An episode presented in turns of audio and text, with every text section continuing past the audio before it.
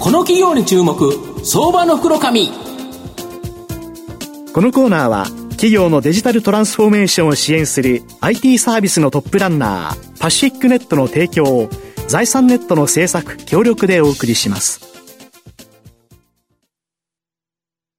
ここからは相場の福の神財産ネット企業調査部長藤本信之さんと一緒にお送りします。藤本さん、こんにちは。毎度、相場の福の神こと、藤本でございます。まあ、さっきはあの、マネックスのひろきさんが出てたんですけど、はい、次、北役、あの、出てた社長もですね、ひろきさんというひろきつながりで、うん、今日ご紹介させていただきますのが、証券コード4270、東証グロース上場、BX 代表取締役社長の広木勝さんにお越しいただいてます。広木社長、よろしくお願いします。よろしくお願いします。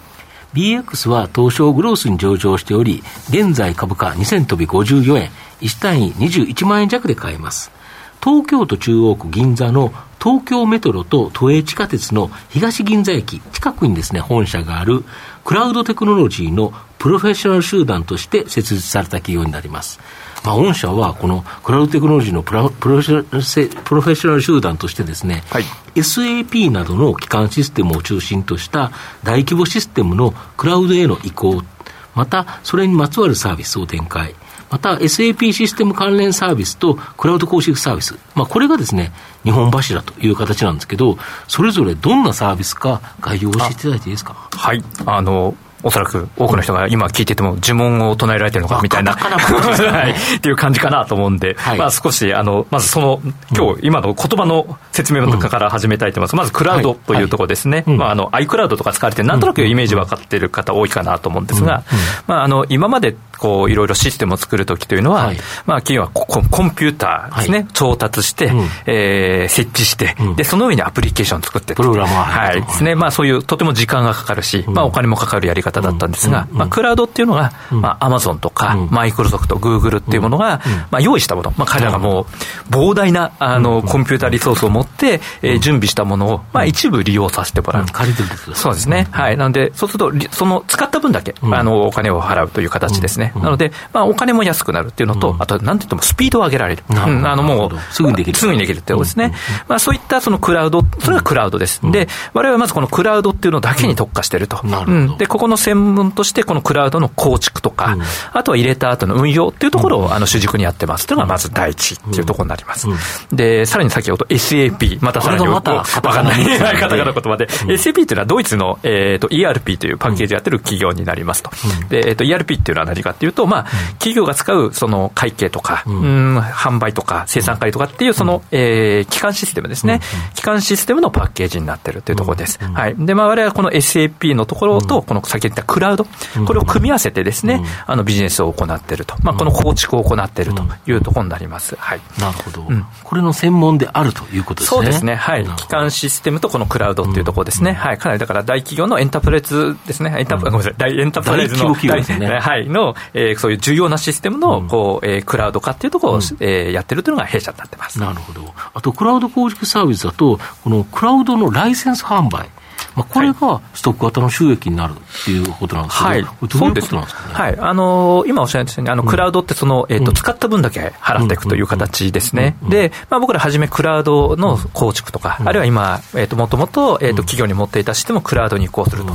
まあ、そうすると、それで終わりではなくて、その後はずっとクラウドのこの利用料がずっと入っていくっていう形になるんですね。で、なので、クラウド構築するとまた利用料入る。構築すると利用料入る。なんで、この利用料のが、まあ、いわゆるストック、毎月毎月払っていく形、あの、いただく形なので、ストック型になってるので、まあ、これがどんどんどんどん積み上がっていくっていう形になってます。はい、やはりクラウド移行とかだと、人が実際にかかって、まあ、作業をする、だから当然コストがかかっていくということだと思うんですけど、このあれですよね、ライセンスでちゃっちゃくもらってる部分は、はい、なんかそこで人が後ろで働いてるわけじゃないから、ね、はい、そうなんで、なので、われわれはこの、うん、えっと、いわゆるこうクラウドインテグレーション、まあ、僕ら、えっと、SIR ってよく言いますけど、それって人がいない、動かないとお金は入らないんですが、うん、あのまあ、入れた後こう、自然にともらっていもらってる、でそれがだんだんだんだん、そうですね、だんだんだんだん積み上がっていくので、まあ、今、売上の70%ぐらいはこの探りは何もしない、まあ、何もしなくたって言うと、うちのエンジニア怒られちゃいますけど、あのまあ、あの自然にお金が入ってくる、この、えー、ライセンスリセールっていうか、はい、になってるっていうところですね。なるほど、クラウドが増えていけば増えていくだけ、このライセンスの方がずっともらえるやつが増えるとですね。いいですよね。はい、なるほど。で今までは、その日本の企業っていうのは、大手システムインテグレーターにですね、システム構築を丸投げと、うん、い。や、こんなの作りたいって言ったら、頑張って作りますよという形で作ってもらってたと。ただし、あの、 GAFAM は違いますよね、うん、その誰かが作ってくれてるわけじゃなくて、うん。はい、 GAFAM の中で社員がシステムを内製化しているという形なんですけど、ただ日本の企業も GAFAM のようにシステム内製化する動き、うん、これが徐々に出てきてるっていうのが、やっぱり御社の追い風になるんですか、そうですね、あの今おっしゃられたように、今まで日本っていうのは、どちらかというと大手のシステムインテグレーターにこう何かシステムを作る、先ほど言ったあのサーバー調達するところ、まあ、場合によっては、サーバー販売作ってるとか、サーバーを売るところからあの全部やって、え構築して、でさらに言うと、その後運用まで全部任せます。と、まあ、私、あのサイロ化されたシステムっていう、まあ、要塞化されちゃったシステムっていう言い方するんですけど、まあ、そういうやり方を取ってたっていう形ですね、まあ、その方がまあ安心安全に任せられるっていうのはあるんですけど、全部丸投げでそうですね、丸投げなんで。いいの作ってねっていう。はいそうですね。だけど、そうすると、やっぱり若干高くなりますね。そうですね。はい。なので、最近です、このやっぱりクラウドって現れたら、あれ、お客さんもですね、あれ、これ自分たちでも結構できるとこあるよねっていうふうに思い始めた。まあ、これが内製化っていうとこなんですけども、だそうなると、今までこう、まるっと、要は安心安全で任せていたところじゃなくて、それぞれのスペシャリストが、このシステム作るにはこのスペシャリスト組んだらできるんじゃない？とか、うん、一つのシステムでこことここと組めばできるよね？とか、まあ、そんな感じであの自分たちで動かすところ、専門家頼むところ、まあ、そんな感じでこう、いろいろこう、えー、と大手にポンと任せるんじゃなくて、いろんなプレイヤーを混ぜてシステム作っていくって形に変わったと。でそうなると、まあ、我々のはこうクラウド専門にやっている会社というのが、まあ、お客さんから見るとこう専門性あって、まあ、あの非常にスピードも速く、まあ、そこの分野で長けているので、あの非常にあの追い風になっているというか、あまあ、あの実際そういった形でお仕事をいただいているっていう形ですね。なので、それがあるんで、まあ、我々のね、その、先ほど言った指導の企業の心臓と言われる基幹システム、まあ、本来だったらもう大手に任せるところを、はい、我々のような小さいところでやらせていただけるっていうのは、そういったこう、クラウドっていうのが出てきて、こう、ちょっとこうシステムのありようが変わってきたっていうところがあって、え非常にわれわれ、あの、えいろんなあの企業さんとお付き合いが増えてるって感じですね。なるほど、今まで日本大企業というのは、もう大手システムインテグレーターに、いい。の作って丸投げっていう形だったのが、やっぱりクラウドが出てきたところで、うん、まあ、いろんな会社と組んで、いいものを自分たちで作っていこうと。そうですね。はい、ただし、クラウドに関しての知見が全部あるわけじゃないから、そういうところでは専門的な企業、まあ、はい、それのクラウド部分が御社であり、ね。まあ、逆に言うと、他の会社さんもいくつかあって、そ、ね。はい、それをまとめて、彼らがコントロールしてやると。そうですね。だけど、この動きじゃないと、本当にいいシステムってできないですよね。そうですね。自分たちのシステムですもんね。はいうん、あの、まあ、何年もかけて、こう、一回作ったら5年間ぐらい借りませんだったら、うん、あの、そういう形でもいいんですけど、やっぱり今のシステムってどんどんどんどん新しくしていかない。ね、はい、していかないと。世の中流れが違うし。そうなんです、そうなんです。なので、やはり今までよりは自分たちである程度コントロールしてやるっていうところが重要になってきているので、まあ、あの、まあ、やはり私が、この SI を始めた時に比べると、もう全然地図が変わってきたなっていうのを、あの、肌で感じているところですね。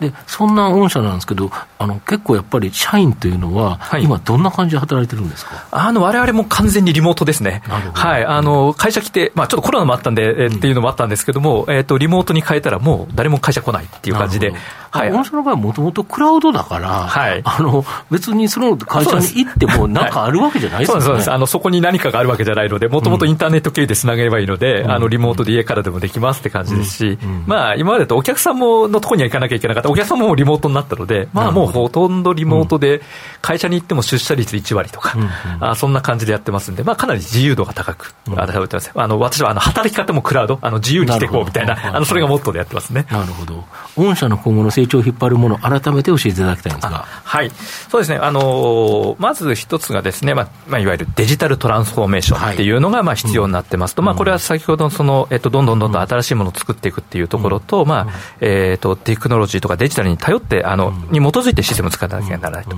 で、